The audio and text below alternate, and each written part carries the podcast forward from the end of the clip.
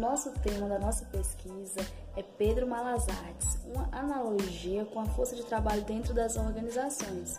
E os componentes é, do grupo são eu, Janiquele Moreira, Paulo Alves, Maria Renessa, Ana Júlia, Natanael e José Ricardo. E esta pesquisa tem como objeto de estudo Pedro Malazartes, uma analogia com a força de trabalho dentro das organizações. E para viabilizar este trabalho é necessário compreender que Pedro Malazartes é um personagem da cultura popular e é definido como astucioso, um exemplo de criatividade e esperteza. E segundo o livro Carnavais, Malandros e Heróis, o mito de Malazartes também pode ser tomado é, como o mito do trabalhador brasileiro, é, como a saga daquele que tem é, sempre de estar procurando algo que não possui. E no livro, Pedro Malazartes consegue transformar tudo é, em vantagens para si próprio, é, representando um funcionário e o fazendeiro, que é visto como um velhaço rico, é como um chefe de uma empresa, que ordena contratos, é, no qual exige força de seus empregados. E assim, fazendo uma analogia com o segundo ato do livro Carnavais, Malandros e Heróis, é onde o fazendeiro é, manda Pedro limpar a roça de mandioca e Pedro arranca toda a plantação, deixando tudo é, realmente limpo. A astúcia de Malazars pode ser vista como o famoso jeitinho, pois ele utiliza as regras vigentes em proveito próprio. Ele sempre consegue inverter toda a situação para assim atingir o que ele quer. E assim, nesse contexto, é, essa pesquisa ela será norteada pelo seguinte questionamento: como podemos é, visualizar as vivências de Pedro Malazartes de maneira análoga às relações de trabalho entre empregado e empregador dentro das organizações? E então, é, pretende-se, por meio desta pesquisa, estudar por meio da literatura a importância dada ao papel da força de trabalho dentro das organizações é, para oferecer ao leitor uma outra perspectiva sobre o problema das relações de trabalho nas, é, nas organizações. E o que pode permitir ao leitor a composição de uma reflexão mais ampla é, sobre as principais relações entre os perfis é, dos personagens que são o João, Pedro Malazar e o fazendeiro, e a vida cotidiana das pessoas é, nas organizações. É isso. Olá, meu nome é Maria Renissa e irei apresentar o referencial teórico do projeto integrador sobre Pedro Malazarte, uma analogia com a força de trabalho dentro das organizações. Temos como base do desenvolvimento do projeto capítulo 5 do livro Carnavais, Malandros e Heróis, de Roberto Dâmata. Pedro Malazarte é um personagem folclórico conhecido por sua sagacidade e malandragem diante de várias situações corriqueiras vivenciais é o ponto-chave do desenrolar de várias situações comumente observadas pela concepção popular. Suas histórias sempre deixam sempre deixam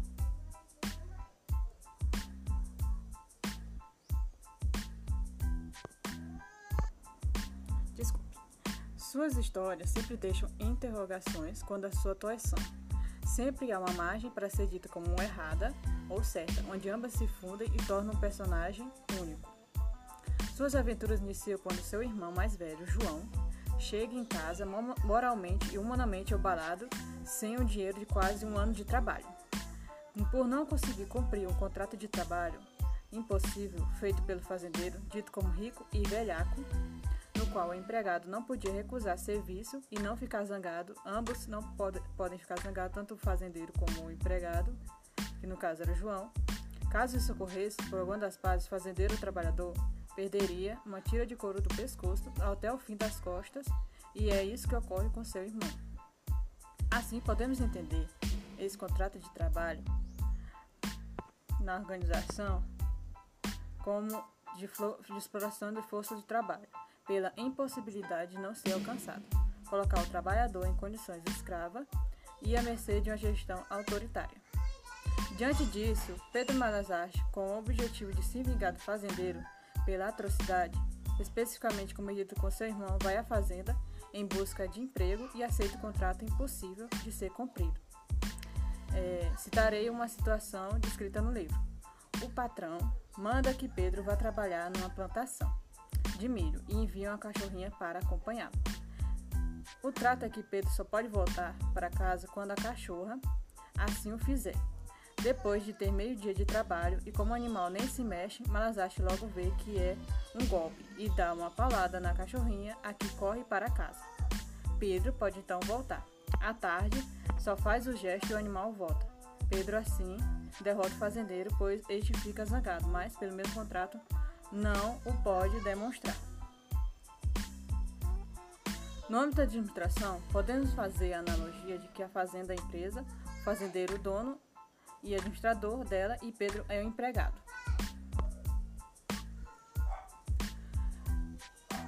Na situação de trabalho, observando a presença do trabalho com alta exaustão física e com a inexistência do fim do horário de expediente, o objetivo operacional é inalcançável. O administrador assume a posição de chefe e no sentido autoritário e não com alta exaustão física e com a inexistência do fim do horário de expediente, o objetivo operacional é inalcançável. O administrador assume a posição de chefe e no sentido autoritário e não considera fator humano na produção. A situação do, de empregado e empregador nesta história fictícia é que o chefe está correto até certo ponto, mas ao punir seu empregado por não cumprir as tarefas é algo insano da parte dele. O livro cita que o fazendeiro está economicamente certo, mas moralmente errado. Aqui, sem dúvida, a narrativa chama atenção para as leis econômicas, em contraste com as relações pessoais. Deste modo, vemos que Pedro Mayosaki agiu de forma heróica ao se vingar do fazendeiro por punir seu irmão, fazendo as tarefas difíceis de forma astuta, não dando chance ao fazendeiro de não pagar seu salário. Diante dessa situação e visando cumprir o contrato, a ação de Pedro surge como solução para não ser explorado ao extremo, atingir sua satisfação de bem-estar pessoal e moral ao contrariar o patrão.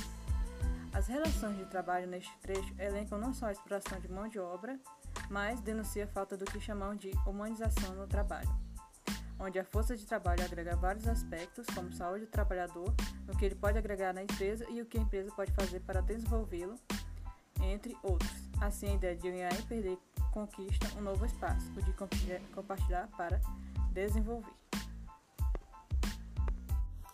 Olá, eu me chamo Paulo e vou dar continuidade na apresentação do projeto integrador. E agora vou falar. Durante o estudo do projeto, é possível compreender que o malandro é aquele que sempre escolhe ficar no meio do caminho, fazendo da lei algo impessoal e impossível com a amizade e a relação pessoal, que falam que cada pessoa é caso a caso, caso deve ser tratado de modo particular. Temos vários tipos de malandragem. Gente como Pedro Malazartes, que foi capaz de realizar uma série de transformações impossíveis ao homem comum. Assim, ele superou a exploração econômica e política do seu trabalho que, que ainda existe no mundo atual, compreendendo o fazendeiro que o explorava.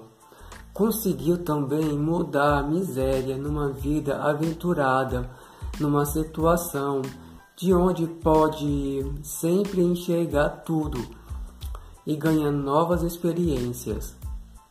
Malazates também conseguiu de forma proeza como explorar os ricos, vender bagulho como se fosse riqueza e levar a honestidade ao meio de pessoas comuns.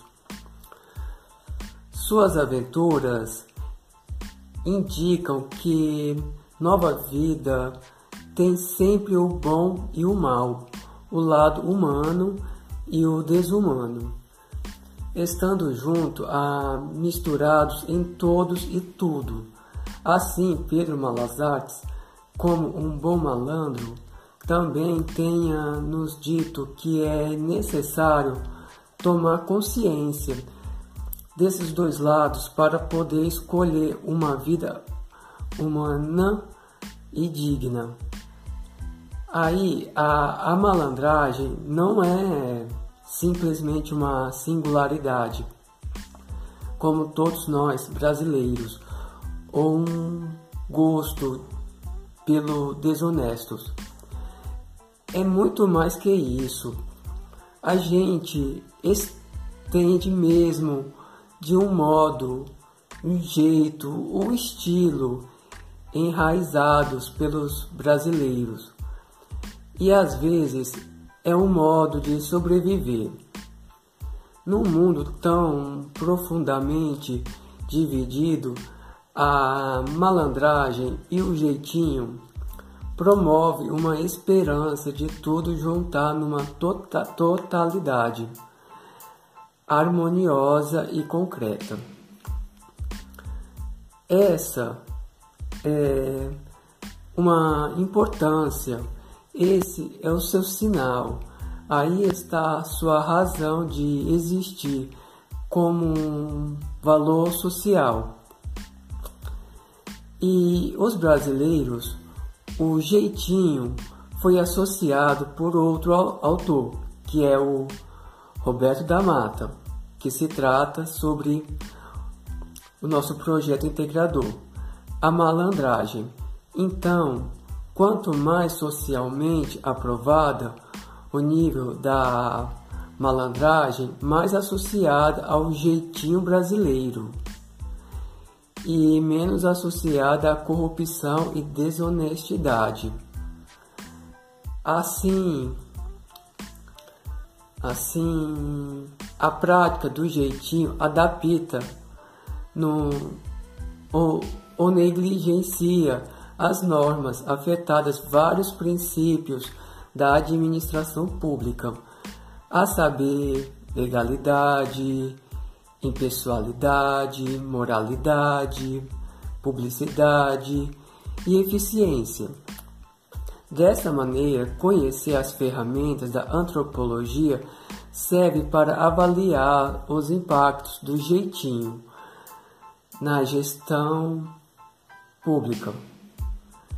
Aí a, a alculturação organizacional é a agrupação de várias e va vários valores e práticas adotadas por todos em uma administração. Como vocês podem ver, cada empresa tem sua própria cultura organizacional, paralelo e este existe uma cultura política que compreende os relacionamentos de poder em discussão política que é influenciada pelo julgamento de fazer nossa história. As principais características da administração seria a formalidade e a repartição sistemática e hierárquica do trabalho, a impessoalidade e a, a meritocracia e alternativas baseadas na competência e habilidade técnica. No entanto, essa característica foram exacerbadas pelos excedentes da regulamentação verificada a abuso do poder no sistema, o que cedeu aos burocratas uma sensação geral de exceder de regulamentação. E é por meio da pesquisas que a, o antropólogo pode atender a atmosfera administrativa, beneficiando informações sem preconceitos, correlacionando-as com quadros internos e processos administrativos e avaliando-as por meio de estudos comportamentais, análises estatísticas. Essas informações quando aliadas à sólida fundamentação teórica, ela fornece informações valiosas para uma organização pública mais eficiente, autoriza a introdução de uma técnica que proporciona progresso de acordo com, com, a, o moral, mas preciosamente inovar os processos remanescentes em critérios como o jeitinho e promover o conhecimento das organizações públicas. Olá pessoal, meu nome é José Ricardo Neves do Nascimento. É, eu sou integrante do grupo do projeto integrador do módulo 7. É, vou falar aqui da conclusão. É, após o desenvolvimento desse trabalho, foi possível compreender a importância de que Pedro Malazar na sua aplicabilidade no ambiente de trabalho, como vemos no livro Carnavais é, Malandros e Heróis, Pedro Malazar é um personagem astucioso e malandro. Dentro de uma organização, ele representa o funcionário que consegue transformar a desvantagem em vantagem. E o fazendeiro representa no livro como um velhaco, por apresentar aos empregados contratos pessoais impossíveis. Posto pode representar responsável, ou seja, a figura do chefe da organização.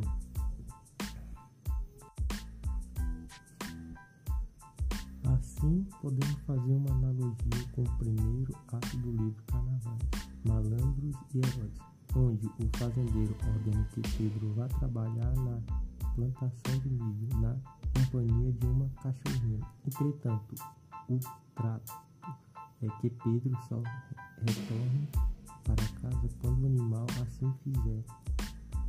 Após o meio dia de trabalho, a cachorrinha continua sem voltar para casa. Malazar percebe que ela vai continuar por lá. Logo ele, ele dá uma paulada na mesma, fazendo assim com que ela volte para a fazenda, então ela possa retornar.